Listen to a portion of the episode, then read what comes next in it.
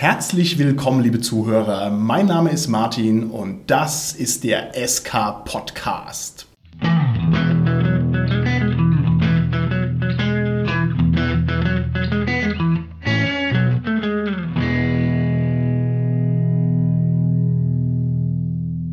Bei mir heute im Studio sind meine lieben Gäste, die Tanja, der Carsten und der Holger. Hallo, hier ist die Tanja. Hallo, hier ist der Carsten. Ja, hallo, der Holger hier. Das Thema unserer heutigen Folge ist Body Shaming und zwar geht es ums Körpergewicht von Rollenspielen. Das heißt, wir werden uns heute mal die Dickerchen und die Hungerleider unter den Spielsystemen vornehmen. Und was ich mit dieser sprachlichen Figur ausdrücken will, ist, wir werden uns heute mal mit der Frage beschäftigen, was denn eigentlich mit diesen blöden Rollenspielen los ist, dass manche von denen unglaublich seitenstark sind und manche sehr schmal wie man das nutzen kann und was da noch für weiterführende Gedanken sich daraus ergeben. Martin, jetzt hast du aber gerade noch die Kurve gekriegt. Ich wollte schon sagen, du, dass ich fett sei oder sowas. Na, Tanja, ich bitte dich, ich wähle alle meine Mitglieder im Cast aus nach dem BMI als einzige Kriterium.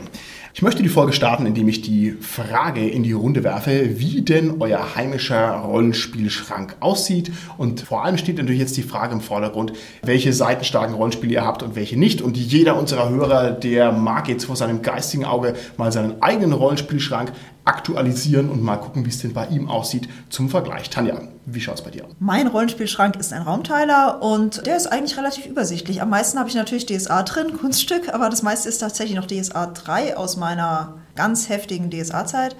Ansonsten habe ich einen bunten Mix. Ich kaufe ja nicht jetzt so viele Sachen wie jetzt zum Beispiel der Kasten. Ich frage trotzdem noch ganz kurz hinterher. Also du hast viel DSA. Die DSAler unter unseren Zuhörern werden das wahrscheinlich nachvollziehen können. Das sammelt sich sehr leicht, da kommt man schnell auf ein paar Regalmeter. Darf ich mal so einen Umfang trotzdem noch mal genauer von dir hören? Also wie viel hast du denn? Puh, also ich habe halt die Boxen Anno Dunnemals, da hatte ich relativ viel. Es werden vielleicht so 12, 14 Boxen sein. Okay, okay.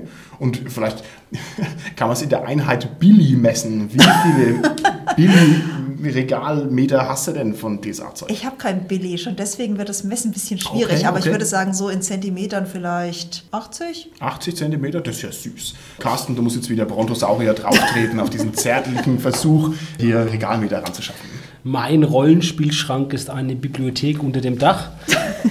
da stehen tatsächlich auch Billigregale, nicht nur, aber auch. Da sind Brettspiele, Rollenspiele und Bücher halt. Und die Rollenspiele sind so an der einen Seite und ja, und in der Mitte auch so ein bisschen mittlerweile. Am meisten habe ich sicherlich auch Schwarze Auge noch, aber ich glaube, Cthulhu schickt sich langsam an, das zu überholen, weil ich DSA nicht mehr komplett sammle. Daher tatsächlich auch relativ viel bei Cthulhu rauskommt. Glaube ich, dass Cthulhu irgendwann mehr wird. Mal schauen, wie es ausgeht. Ich war ja schon in deinem fantastischen Reich der Rollenspielbücher und ich muss sagen, das ist immer ein beeindruckendes Erlebnis. Also das ist richtig, richtig, richtig viel. Da trifft also die Leidenschaft für die Rollenspiele die Sammelleidenschaft und das ist echt, echt beeindruckend, was du unterm Dach stehen hast. Jetzt nur, damit man sich das noch ein bisschen vorstellen kann. Du hast sicherlich viel schwarze Augezeug. Es ist wahrscheinlich auch die längste Sammelserie, ja, die du hast. Aber ist es von der Quote noch die Mehrzahl deiner Rollenspielbücher? Nee, ne? Also, obwohl es deine längste Serie ist, ist es doch unter 50 Prozent der Gesamtzahl deiner Rollenspielbücher oder nicht? Ja, auf jeden Fall. Also wenn ich die Gesamtzahl natürlich nehme von allen Ja. anderen Sachen, das ist natürlich unter 50 Prozent, das ist klar. Also die absolute Mehrheit hat Schwarze Auge nicht mehr. Ge- Genau, genau. Das ist vielleicht für die mehr. Vorstellung ganz gut. Also das heißt, obwohl es so eine wahnsinnig seitenstarke Linie ist, ist es beim Carsten eben doch nur unter ferner Liefen, hat also noch sehr viel mehr andere Sachen. Okay, ist es nicht verrückt, dass es so viel Kram ist, Carsten? Also rein mal von der Menge her, wenn man sich das überlegt, ist es nicht verrückt, dass es so viel Rollenspielzeug ist? Schon, ne? Ja, es ist viel und es ist auch schwer. Also das kriege ich immer mit, wenn ich beim Fantasy-Laden dann eben einkaufen bin und dann die Tüten mit heimschleppen. Wenn man dann wirklich merkt manchmal, wie schwer das ist. Wenn es dann im Regal steht, dann merkt man das Gewicht ja gar nicht mehr. Aber wenn du die Tüten so nach Hause schleppst oder so, dann merkst du schon, dass es auch ein gewisses Gewicht hat. Und du hast aber schon noch ein gescheites Haus aus Stein, ne? Weil es gibt ja auch diese Häuser aus Holz und will dann deinen Rollenspielbesitz durchbrechen irgendwann durch den Dach. Also bis jetzt noch nicht. Vielleicht muss ich mal einen Statiker irgendwann bemühen, mal gucken, wie viel noch reingeht. Aber bis jetzt gibt es keine Ermüdungserscheinungen des Gebälks. Lieber Holger, du bist der modernste und der jüngste und damit der heißblütigste von uns Rollenspielern hier am Cast. Wie sieht deine Sammlung aus? Ist die Totholz oder ist die vielleicht sogar im Wesentlichen digital? Ich habe, denke ich, mehr digitale Produkte als Totholz, ja, das Wow. ist richtig. Größte Serie an gedrucktem habe ich The Laundry Files. Da habe ich bis auf ein Erweiterungsband alle, also es sind nur 10 Stück oder so. Das sind vielleicht, hm, wie viel sind es, 10, 15 Zentimeter oder so im Regal. Aber das ist schon so der Großteil. Also ich habe echt nicht viele gedruckte Bücher. Okay. Bei mir ist es so, ich habe tatsächlich noch, wie sich das gehört, mein ganzes Zeug in Billigregalen gelagert, aber ich habe tatsächlich auch keinen klaren Gewinner mehr, weil ich immer mal wieder so ja, Momente habe, wo ich sage, eine Serie interessiert mich und dann kaufe ich die sehr stark. Das heißt, es wächst immer so in Schüben. Also ich habe zum Beispiel sehr viel von Myranor, ich habe sehr viel von Shadowrun, ich habe auch viel von Cthulhu, ich habe sehr viel von Splittermond und ich habe natürlich auch noch DSA-Antlasten, die man eben mit sich rumträgt, die bei mir aber mittlerweile auch schon eingemottet sind. Nichtsdestotrotz, wenn ich meine eingemotteten DSA-Sachen mir angucke, dann ist es echt viel. Also dann sind es wirklich auch Umzugskartonsweise voll, die irgendwo lagern und so. Also das ist schon auch eine Menge Gewicht, Carsten, da kann ich dir nur zustimmen. Und eine Menge Regalmeter. Wenn ich ein Sammler da einen Tipp geben darf, ist zu gucken mit den Sachen, das bekommt den Rollenspielbüchern in den Umzugskarton nicht so gut, wenn sie da auf längere Zeit gelagert sind, weil dann gibt es Abdrücke und Lagerungsschäden. Ja. Und wenn sie im Keller sind, kann es auch sein, dass es Feuchtigkeit zieht. Ja. Insofern würde ich da ein bisschen gucken, auf die kostbaren Kleinodien, die du da hast, dass die nicht ja, an Wert verlieren, Die sind kaputt gehen. tatsächlich stellenweise, haben die auch wirklich ein bisschen den Wert. Jetzt muss ich es ja noch härter sagen, und zwar lagern die Umzugskartons bei mir aktuell teilweise sogar in der Garage. Das heißt, da zieht auch wahrscheinlich die Feuchtigkeit noch rein. Ne? Uh. Carsten, da musst du mal die Rollenspielpolizei vorbeischicken und musst mal einfach mich hier hochnehmen und ausnehmen. Vielleicht warten wir ganz kurz, bis mal so der Fall ist. Okay, nun ist es ja nicht meine Schuld, dass es schmerzt, dass ich so viel Rollenspielmaterial habe, sondern es ist eben die Schuld der Rollenspiele, die einfach so unglaublich voluminös sind. Ist es nicht verrückt, dass die Rollenspiele so viel Platz verbrauchen? Was gibt es denn überhaupt für Rollenspielserien, wo man jetzt sagen würde, jawohl, da kann man echt richtig reinhauen, da kann man jetzt richtig sammeln. Ein paar Sachen haben wir ja schon genannt. Also DSA ist jetzt schon mehrfach gefallen. Was ist denn noch richtig in der Breite massiv da? Wovon gibt es denn viele Bücher? Nicht nur DSA haben wir genannt, du hast ja auch schon Splittermond genannt. Ich finde, da kommt relativ viel raus Mhm. in kurzer Zeit bis jetzt. Cthulhu kommt mittlerweile auch richtig viel wieder raus bei Pegasus. Dann vielleicht auch die ganzen englischen Systeme, die es ja teilweise auch auf Deutsch gibt. Jetzt mittlerweile wie D&D 5 Ja, oder ja. Pathfinder zum Beispiel. Das sind auch schon richtig umfangreiche Sachen. Mhm. Shadowrun haben wir noch nicht genannt. Ja, das ist auch die fünfte Auflage. Das ist auch richtig viel, was da rauskommt. Ja, das war sogar so viel, dass ich da irgendwann wieder aufgehört habe. Also ich war sehr begeistert von der neuen Shadowrun-Auflage. Die haben ja auch diesen schönen Kampfpreis gehabt. Und das war dann irgendwann so viel, dass ich auch gedacht habe, okay, jetzt machst du mal ein bisschen Pause. Jetzt habe ich die Fühlung ein wenig verloren. Ich bin ja ohnehin nicht so der große Sammeltyp, aber da könnte ich auch mal wieder gucken, ah Gott, was für schöne Sachen von Shadowrun gibt. Uh, uh, uh, uh, uh, uh, okay. Warum sind die immer so umfangreich, die Rollenspiele? Was ich vielleicht noch anführen würde, das waren ja jetzt alles, sagen wir mal, abgeschlossene Systeme. Ähm, Ich würde jetzt zum Beispiel sowas wie GURPS noch anbringen. Oder vielleicht auch Fate, was jetzt ein bisschen neuer ist, weil das sind ja Universalsysteme, wo der Regelkern vielleicht recht schmal ist, sage ich mal. Aber was man dann Ja. quasi an Zusatzmaterial hat, also die Spielwelten, dass das halt extreme Ausmaße annimmt. Wiewohl GURPS natürlich auch ein völlig verstiegenes Ding ist. Ne? Ich liebe ja GURPS sehr. Also ich, ich lese es wirklich gerne. Es gibt kein anderes Rollenspiel, was dermaßen schöne wissenschaftliche Abhandlungen raushaut, wo es dann irgendwie heißt, GURPS die Illuminaten oder GURPS Zeitreisen oder GURPS Aufzucht von Tomatenpflanzen und dann haben die halt immer gleich 350 Seiten und es ist so cool, das zu lesen. Das macht also einfach nur Spaß. Aber es ist schon auch echt crazy. Also die Frage ist halt, wer das wirklich alles noch dann spielt. GURPS, gibt es noch oder ist es schon tot, lieber Carsten? Oh, weiß ich auch nicht. Es gibt einige Sachen auf Deutsch, nicht alles, aber es Ja. gibt einige Sachen auf Deutsch. Momentan, glaube ich, auf Deutsch wird es nicht rausgebracht. Wie es im Englischen aussieht, weiß ich nicht. Ich hatte mal vor einiger Zeit, ist aber auch schon länger als ein Jahr her, mal nachrecherchiert und ich meine, mein letzter Stand ist, dass es so weit gedrosselt ist, dass man es als tot nehmen kann. Also da könnte schon noch was kommen, aber es kommt irgendwie nichts. Also in so einem seltsamen Limbo ist es sozusagen drin. Wer was Besseres weiß, von dem lasse ich mich gerne korrigieren. Es ist nur eine Erinnerung, eine Waage. Aber vielleicht noch ergänzend zu dem, was du gesagt hast, Holger, genau, die Universalsysteme. Da ist mir noch eingefallen natürlich Savage Worlds, was wirklich relativ groß ist und auch viele Settings hat. Und was man nicht vergessen darf, ist vielleicht das Basic Roleplaying, das wir im Prinzip ja von Cthulhu kennen, aber was jetzt natürlich auch eine Fantasy-Welt hat, die jetzt auch wieder neu auf Deutsch rauskommt. Also da, glaube ich, gibt es schon einige auch, die natürlich dann dadurch entsprechend viel Material akkumulieren, wie es du ja schon gesagt hast, Holger.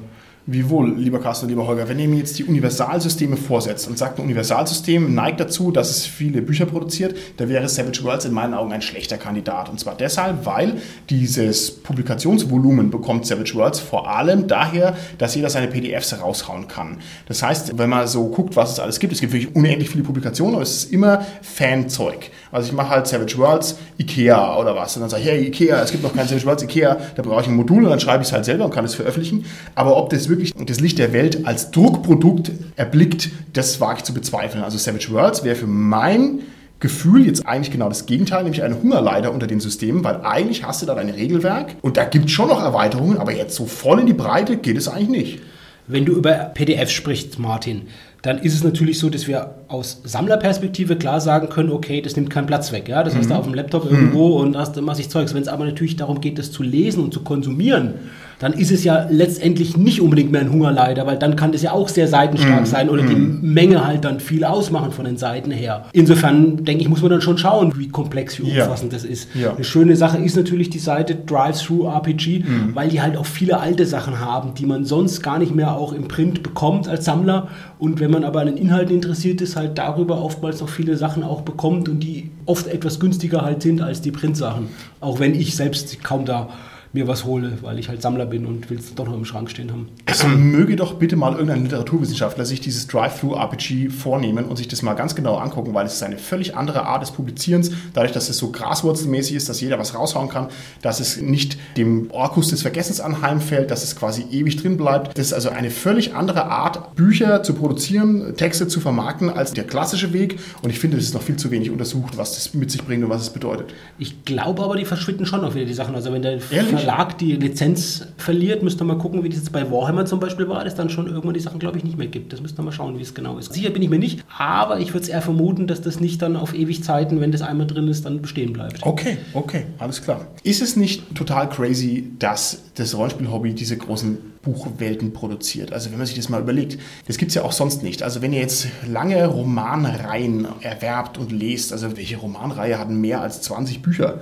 Also es ist sehr selten. Ne? Ich könnte jetzt so in diese Jugendbuchromane rein, da fallen mir die ein, irgendwie TKKG, die werden schon auf 50 Bände kommen. Und dann gibt es so extreme Sachen wie Perry Roden, was auch immer für wie viel 10.000 Stück die haben. Aber das ist schon selten, ne? das ist schon sehr selten. Wohingegen die Rollenspiele schon dazu neigen, so extrem zu explodieren. Oder habe ich da eine falsche Wahrnehmung? ich weiß nicht, ob man das exakt vergleichen kann, weil bei Rollenspielpublikationen, da zählen ja dann auch Abenteuer mit, sagen wir mal, 50 Seiten oder so, mhm. zählt er dazu.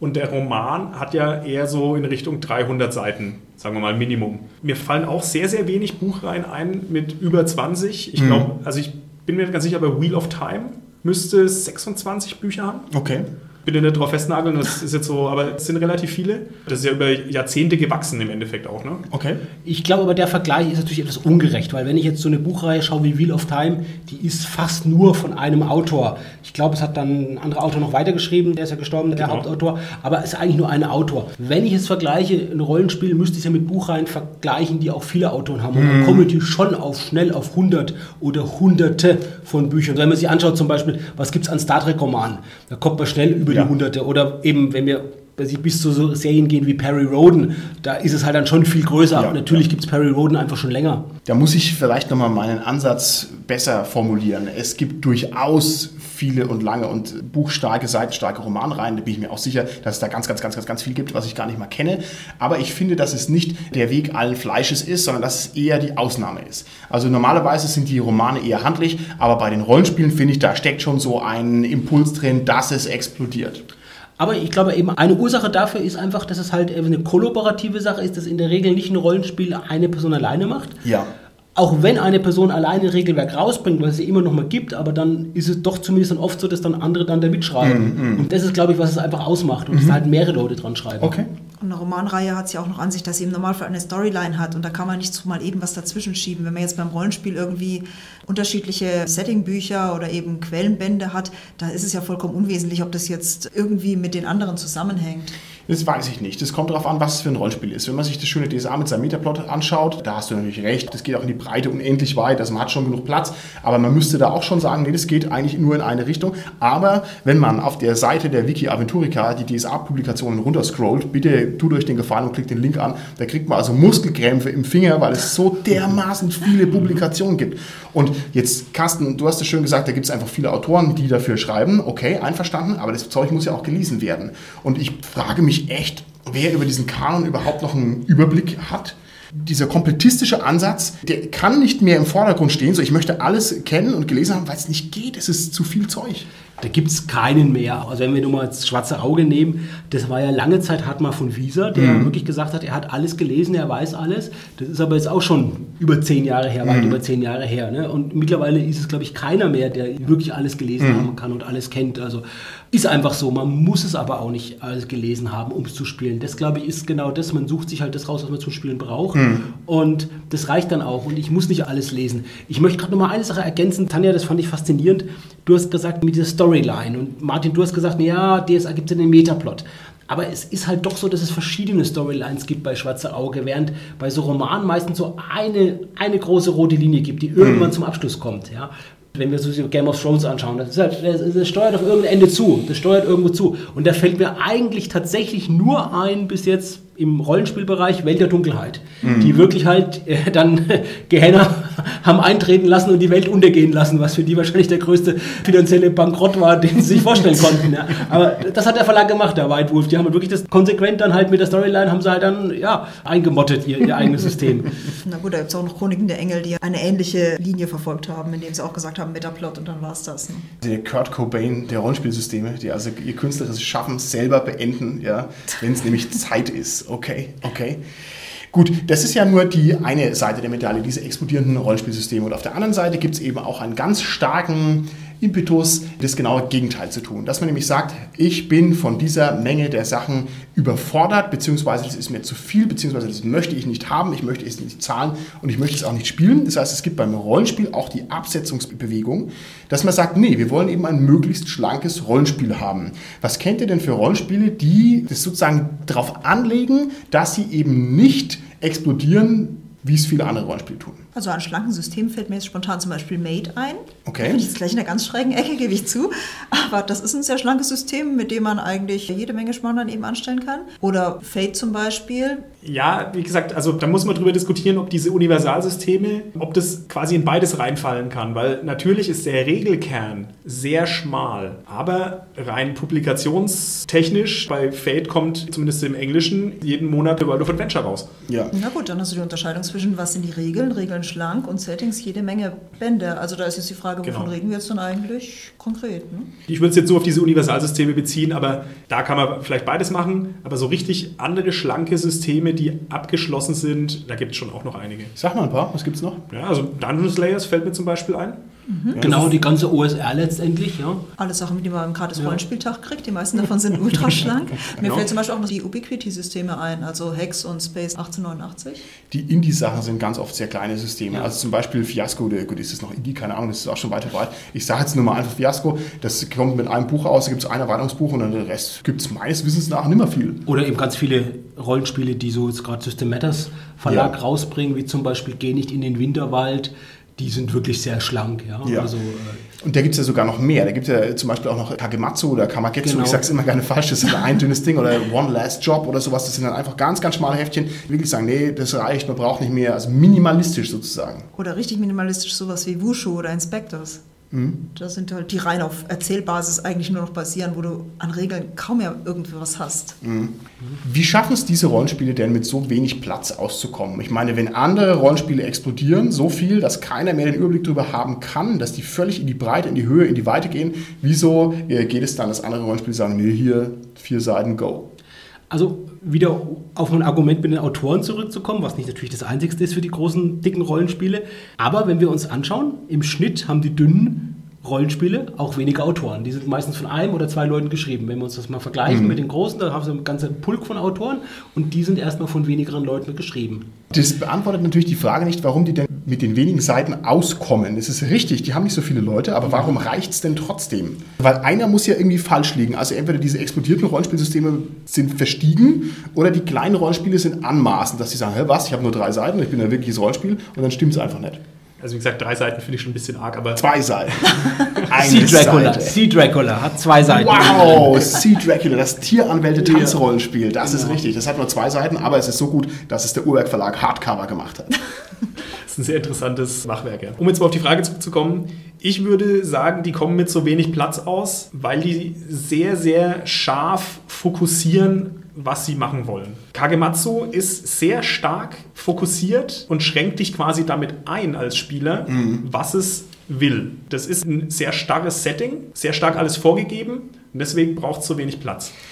Und bei Spielen wie dann Shadowrun oder DSA, die geben dir natürlich auch eine Einschränkung, dadurch, dass sie halt in einer anderen Welt spielen. Aber in der Welt kannst du alles machen. Ja, also das ist wieder so dieser Ansatz, ich biete dir diese Welt und du kannst alles machen, simulationistisch. Und deswegen muss dann halt alles auch irgendwie mal beschrieben sein. Okay, lieber Holger, das finde ich einen ganz tollen Einwurf. Ich versuche das jetzt trotzdem nochmal zu unterlaufen. Du hast mir gesagt, die kleinen Rollenspiele sind sehr eingeschränkt und wissen genau, was sie wollen. Man könnte jetzt aus der Spieltheorie kommend sagen, entweder das ist genau richtig und so muss ein Spiel sein. Ein klares Ziel und das absolute Minimum an Rammstrom rum, um dieses Ziel zu erreichen. Man könnte auch sagen, das ist gar kein Rollenspiel mehr, weil das ist ja dann so eingeschränkt, dass also meine unendliche Freiheit, die ich haben will, die ist ja dann weg. Ne? Ich spiele halt bei Katsu, ich versuche den Mittelteil rauszulassen, einfach weil ich mir das nicht merken kann. Also bei Katsu, da habe ich also so eine extreme Einschränkung, dass es halt eigentlich mehr so in Richtung Laientheater geht oder in kleines Improvisationsstück oder in irgendwas anderes. Was sagt ihr denn dazu? Es stimmt teilweise, würde ich sagen. Zum einen ist es so, dass das natürlich wirklich nur das eine Setting dann letztendlich spielbar macht und, und, und, mhm. dadurch natürlich irgendwo ein bisschen einseitig ist. Andererseits ist es aber so, wenn wir daran denken, an Einsteigerprodukte fürs Rollenspiel, die geben in der Regel auch nur eine Region vor, ein Setting vor. Mhm. Also gerade die Einsteigerboxen oder Hefte, die sind auch in einer speziellen Region angesiedelt. Mhm. Und da haben wir wieder dasselbe. Nur ist es halt so, wenn ich dann ein großes Rollenspiel, wie jetzt sagen wir Schwarze Auge oder Splittermond spiele und das mache ich halt jetzt in der Einsteigsregion, dann kann ich natürlich auch noch die Welt erkunden, kann darüber hinausgehen. Mhm. Wenn ich jetzt sowas wie Geh nicht in den Wilderwald oder Kakematsu spiele, da bin ich halt in diesem Setting eher gefangen, wobei mhm. es bei dem Geh nicht in den Wilderwald auch verschiedene Variationen gibt, aber dieses Setting ist dann eher eingeschränkt. Ich kann dann auch über dieses Einstiegsding nicht mehr so hinausgehen. Okay, ich möchte nochmal die grundsätzliche Frage stellen, was jetzt eigentlich unsinniger ist. Und zwar bleibe ich doch jetzt mal bei den schlanken Rollenspielen. Der Wunsch, ein möglichst schlankes Rollenspiel auf den Markt zu werfen oder das zu spielen oder das zu kaufen, der ist für mich voll und ganz nachvollziehbar. Ich kann das voll verstehen, dass man sagt, nee, ich lese doch jetzt keine 600 Seiten Shadowrun-Regel oder irgendwas, ne, sondern ich brauche das sehr viel exakter, mhm. sehr viel präziser. Und es gibt ganz viele Rollenspiele, die sozusagen sagen, nee, das reicht hier, du kannst mit diesen wenigen Regeln kannst du alles Mögliche machen. Ist es nicht eigentlich Quatsch, weil wenn ich das logisch weiterdenke, komme ich doch an den Punkt, wo ich sage, nee, ich kann das noch weglassen und das noch weglassen und das noch weglassen und bin ich dann nicht irgendwann bei den reinen Erzählspielen angelangt, wo ich dann sage, hey, Du brauchst gar keine Regeln. Das ist das regelleichteste Rollenspiel, dass halt einfach keine Regeln da sind. Ne? Wir hocken uns zusammen und tun so, als wären wir vier Gangster, die den Banküberfall machen. Und wir brauchen keine Regeln, wir spielen es einfach. Ist es also nicht eigentlich Quatsch, sich hier sozusagen einer Nulllinie anzunähern und nicht den letzten konsequenten Schritt zu gehen und zu sagen, pff, ja dann ab in die Tonne damit insgesamt? Also ab in die Tonne ist eine ziemlich harte Aussage, muss ich sagen, weil mhm. Erzählrollenspiele können durchaus cool sein. Aber jetzt denke ich mal zum Beispiel, dass man ja eigentlich genau den umgekehrten Schritt zum Beispiel bei DSA hatte. Weil du hast eigentlich, wenn du mal sämtliche Optionalregeln weglässt, mhm. finde ich nicht, dass DSA ein aufgeblähtes System ist. Also du hast die Grundregeln und dann kannst du überlegen, nimmst du Optionalregeln dazu? Mhm. Also in die Richtung eher. Und mit den Grundregeln von DSA konnte man schon eine ganze Menge machen. Also insofern finde ich so schlanke, sehr schlanke Systeme eigentlich gar nicht so schlimm. Okay. Also das heißt nicht notwendig, dass man auf Nulllinie runter muss. Man hat dann halt was an der Hand, mit dem man was anfangen kann. und dann kann man eben beliebig erweitern. Und dieses beliebig erweitern, diese Möglichkeit kriegst du eben, indem diese Systeme dann so aufgebläht mhm. werden. Ich kann deinen Gedanken zu 100% nachvollziehen. So ist es auch in der Praxis tatsächlich so. Man sucht sich halt den richtigen Level, der zu einem passt und wo man sich damit wohlfühlt. Aber ich finde, das ist keine akademisch saubere Antwort. Antwort. Denn wie gesagt, es müsste doch, wenn wir sagen, schlank ist besser, also wenn ich jetzt sage, schlanke Rollenspiele sind gut, dann müsste doch das schlankste Regelwerk, also das heißt das Regelwerk Freispiel, das Beste sein. Warum ist es das nicht? Wieso gibt es immer noch so ein Grundgerüst, lieber Carsten? Weil der Grundgedanke des Rollenspiels ja schon natürlich ist, dann irgendwie was zu simulieren, mhm. ein Stück weit eine Welt und weil es dann für eine Simulation natürlich dann auch Regeln braucht. Okay, okay. Und vielleicht noch eine Sache, denke ich, die für diese schlanken Rollenspiele sprechen. Die sind ziemlich gut von ihren Regeln auf das Setting abgestimmt. Besser vielleicht sogar als die großen Rollenspiele. Die haben ihre Regel genauso, damit sie richtig zu diesem Setting passen. Mhm. Nehmen wir ein schlankes System wie Kagematsu. Da ist es so, dass die Geschlechterrollen umgekehrt werden. Der einzige Mann, der Ronin, der da in den Ort kommt, der wird von einer Frau gespielt und die Männer spielen die Geishas in dem Ort, die versuchen, den seine Gunst zu erlangen. Und die ganzen Regeln in dem System sind halt genau auf dieses Spielprinzip, auf dieses Setting halt super gut abgestimmt. Insofern mhm passt das halt total gut zusammen, die Regeln und das Setting. Mhm. Und das finde ich gelingt besser den kleinen Systemen oftmals als den großen, die ja natürlich wiederum ganz andere Möglichkeiten bieten, dass man halt universal spielen kann. Mhm. Okay. Und das finde ich ehrlich gesagt gerade nicht gut, weil das ist zwar ein schlankes System, aber wie Holger du schon ganz richtig gesagt hast, das schränkt mich so ein im Setting-Bereich, dass ich sage, will ich das eigentlich spielen? Nö. Du willst einen Salatmagier spielen. Jawohl. Und der In geht einfach da nicht. Ja, das funktioniert Genau. einfach nicht. Und da bist du eingeschränkt. Okay, das finde ich gut. Man müsste uns vielleicht mal ein System anschauen wie Dungeon Slayers, weil da ist es schon so, dass es eine große Welt dazu gibt Ja. mittlerweile. Und das ist halt aber auch nicht mehr so ganz so schlank. Das hat halt einen gewissen Umfang. Sonstige OSR-Spiele, ich überlege auch, es gab ja sogar von Schwarze Auge gar nicht so lange her eine Retro-Version, dass man nochmal ein Abenteuer rausgebracht hat, das, wie gesagt, nur nach DSA 1-Regeln funktioniert. Und es gab jetzt mal noch ein Zusatzabenteuer, das einem Boten beigelegt war, das auch wieder nur nach DSA 1-Regeln funktioniert hat. Leider gab es bis jetzt noch nicht das Schwarze Auge von sich selbst eine OSR-Version offiziell rausgebracht hat, was mich sehr freuen würde. Das würde mich auch Das wäre genau das, das, das Tolle. Wir haben ja gesehen, wirklich, es gab ja sogar die Kaiser Retro-Box, ja, wo die ganzen Sachen nochmal, aber halt unverändert, die alten Sachen rausgebracht wurden, die ja auch in wirklich in sehr, sehr erfolgreichen Let's Plays, aber immer mit einem Augenzwinkern gespielt wurden. Und nicht mit dem zu sagen, naja, das ist ein ernsthafter Versuch, jetzt nochmal Rollenspiel zu spielen, sondern es ist so eine bewusste Retro-Geschichte, die, die halt sich ein bisschen lustig macht über die damaligen Zeiten, über die damalige Art und Weise, wie man ein Rollenspiel gedacht und geschrieben hat. Aber ich würde mir tatsächlich wünschen, dass man sagt, ja, wir wollen heute tatsächlich gucken, wie können wir so eine DSA 1-Version zum Laufen bringen, die spielbar ist heutzutage. Wo ich wirklich sage, ich brauche DSA 5 nicht, ich kann nur mit DSA 1 spielen. Ich kann natürlich verstehen, dass der Verlag vielleicht nicht so das große Interesse hat, sowas rauszubringen. Aber ich für mich würde mir es wünschen, ich fände es schön.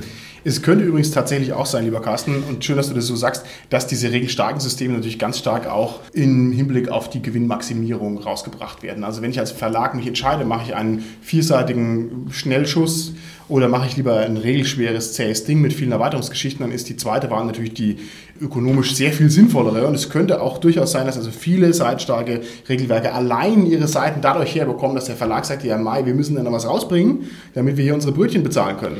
Ja, und es geht sogar noch weiter. Es geht ja darum, dass dann Neuauflagen gemacht werden von Ja. Regelwerken. Wenn wir uns anschauen, Shadowrun hat eine fünfte Edition, DSA hat eine fünfte, Dungeon Dragons hat eine fünfte Edition, weil sich halt eben Rollenspiel-Regelwerke viel besser verkaufen als Abenteuer oder sonstige Produkte dazu.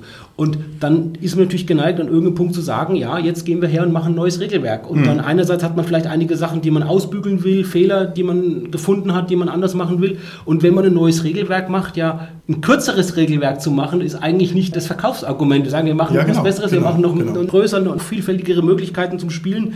Und ja, deshalb sind die halt auch größer geworden. Teilweise ist es natürlich auch der Spielerwunsch. Das hat Jürgen Franke dir im Interview gesagt, Martin, dass das tatsächlich auch aus der Community kam, der Wunsch nach Midgard 4, was dann auch Mhm. umfassender war. Und er dann bei Midgard 5 wieder einen Schritt zurückgegangen ist, was ich bemerkenswert fand. Ja, ja. Dass da tatsächlich das wieder abgespeckt wurde. Es ist nicht bei vielen Systemen, dass die wirklich mal in der neueren Edition sogar schlanker sind als Ja. die vorige Edition. Also das hat mir sehr gut gefallen, was Jürgen Franke gesagt hat. Aber ist es wirklich tatsächlich so, dass das jetzt wirklich nur die Regelwerke sich so richtig gut verkaufen? Weil ganz ehrlich, ich hatte schon diverse Setting-Bände oder diverse Hintergrundbände von unterschiedlichen Systemen in der Hand, wo ich gesagt habe, die sind so toll. Zum Beispiel gerade im Cthulhu-Bereich gibt es ja total schöne Bände, die man sich einfach schon mal kauft, weil man sagt, wow, mich interessiert einfach das Setting. Es ist wirklich so, dass sich die Regelbände extrem gut verkaufen. Es ist wirklich so. Alles, wo Regeln drinstehen, verkauft sich besser. Und zwar, weil es natürlich die Komplettisten und die Sammler anspricht und die Regelleute und die Simulationisten. Und wenn ich halt jemand bin, der sagt, ich möchte aber theoretisch einen Alchemisten spielen können, dann brauche ich die Alchemie-Regeln. Da wird dann der arme Kerl ausgenutzt, der diese Sammlerleidenschaft hat. Ich würde mittlerweile drüber stehen, würde sagen, nee, brauche ich nicht, kaufe ich nicht. Ne? Aber ich kann es nachvollziehen, dass da die Leute zuschlagen. Und Cthulhu, Tanja, ist tatsächlich eine Ausnahme, weil Cthulhu hat wirklich noch bis heute eine ziemlich hohe Abwärtskompatibilität. Also man kann alte Abenteuer mit den neuen Regeln spielen, mit neue Abenteuer mit den alten Regeln spielen. Das geht immer noch beides relativ leicht. Und deshalb ist natürlich, auch wenn sich sicherlich bei Cthulhu auch die Regelwerke gut verkaufen, schon so, dass man bei Cthulhu natürlich auch versucht, andere Sachen rauszubringen, Käufer finden, wie jetzt eben tolle Settingbände oder tolle Kampagnen beispielsweise. Nur haben natürlich die meisten Rollenspiele sozusagen gewisse Öffnungen, wo sie unendlich weit erweiterbar sind. Also man stelle sich vor, eine Fendelalterwelt, die kann im Prinzip, wenn sie es drauf anlegt, unendlich viele Regionalbände rausbringen. Ne? Theoretisch. Ich sage halt einfach, ich mache es möglichst kleinteilig und hau das raus. Oder bei Cthulhu, wenn man sagt, ja, man könnte zum Beispiel historisches Cthulhu machen, also irgendwie Cthulhu bei den Kelten, Cthulhu im Mittelalter. Das ist ja eigentlich auch unendlich, wenn wir ehrlich sind. Ne? Ich kann also theoretisch für jeden Ort auf der Welt, in jeder Zeit, kann ich irgendwie sagen, haha, Cthulhu bei den Tudors, ja, warum nicht? Ja, 300 Seiten Batsch, sofort ist er da, der Band. Aber die Frage ist doch, wenn das jetzt, wenn das jetzt reizvoll ist, wieso explodieren denn dann nicht alle Rollenspiele? Also wieso hat nicht jedes Rollenspiel so eine gigantische Wucherung an Produkten, die das sozusagen ins Unendliche treiben?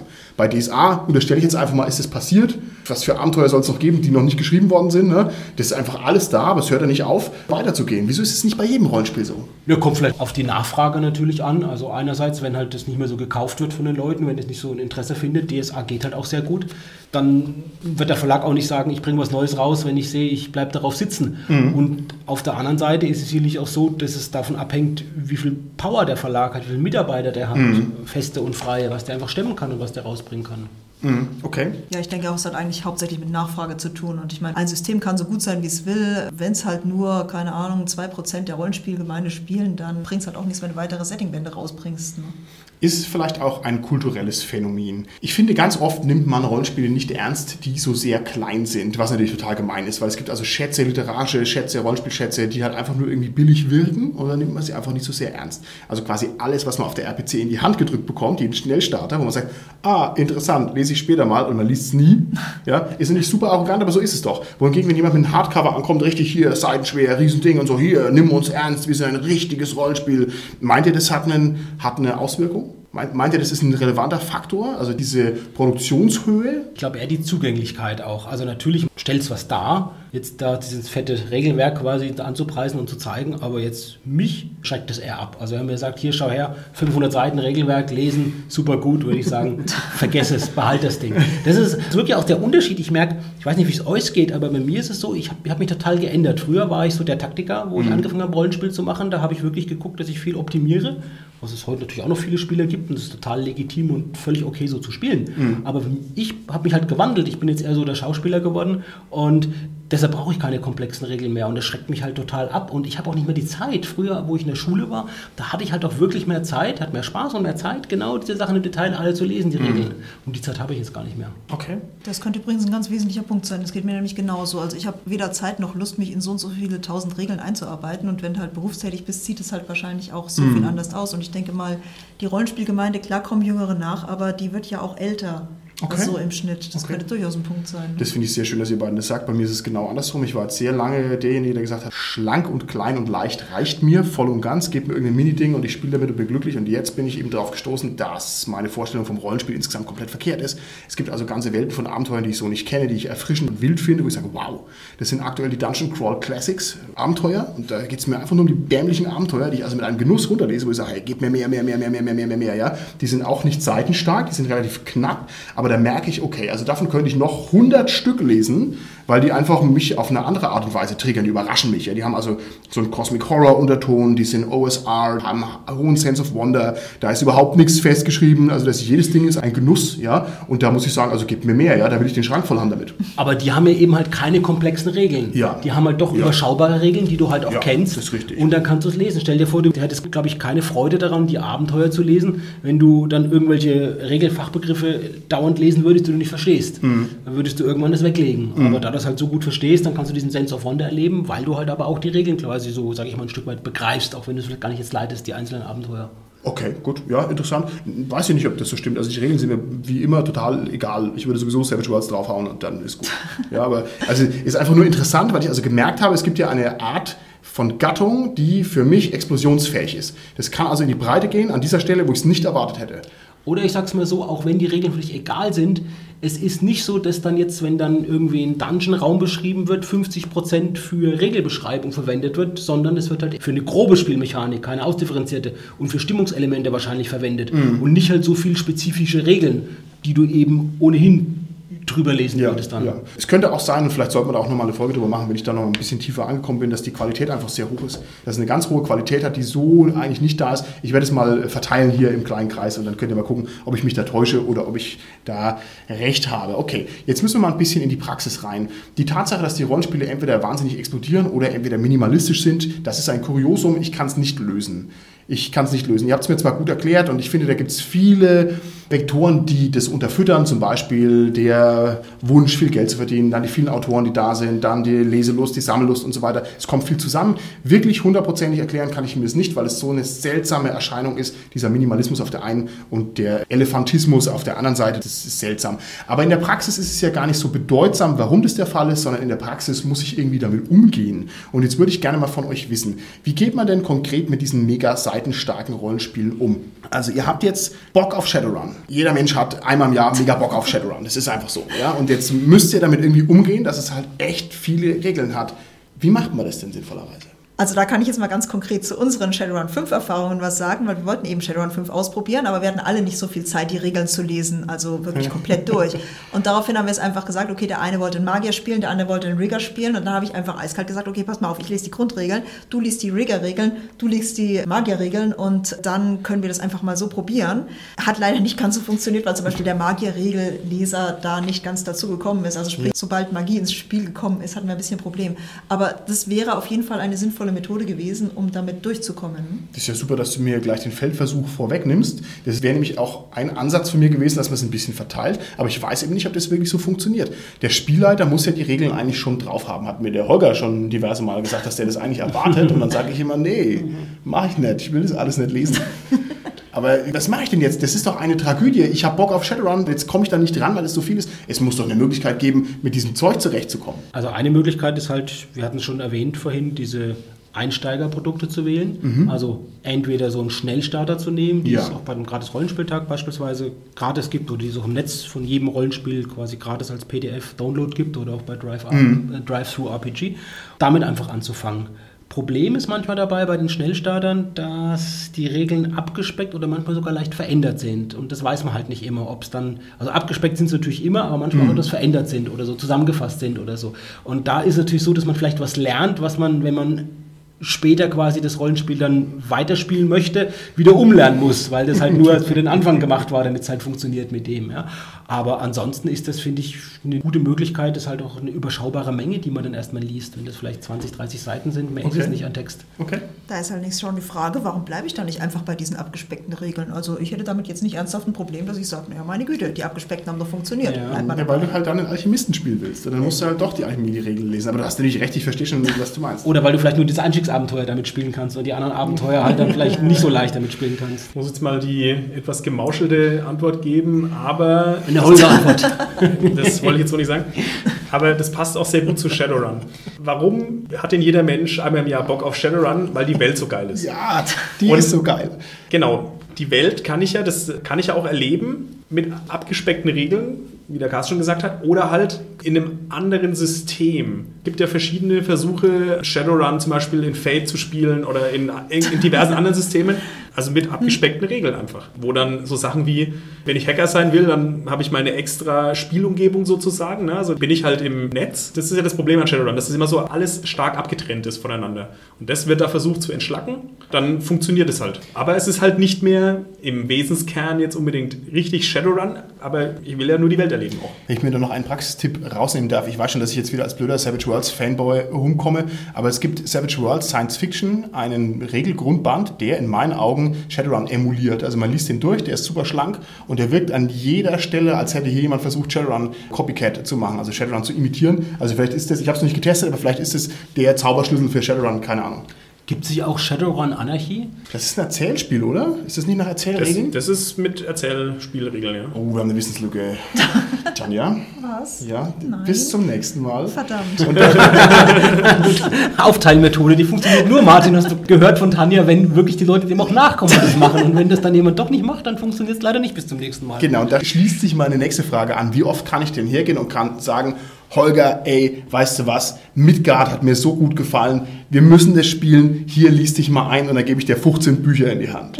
Wie oft kann man sowas machen? Also was ist der gesellschaftlich gerade noch akzeptierte Kurs? Wie oft im Jahr kann ich sagen, hier lies mal 15 Bücher? Also objektiv würde ich sagen, einmal. Wenn es um mich speziell geht, keinmal. Aber das ist ja auch ein Problem. Also man müsste es ja im Prinzip schon machen. Ne?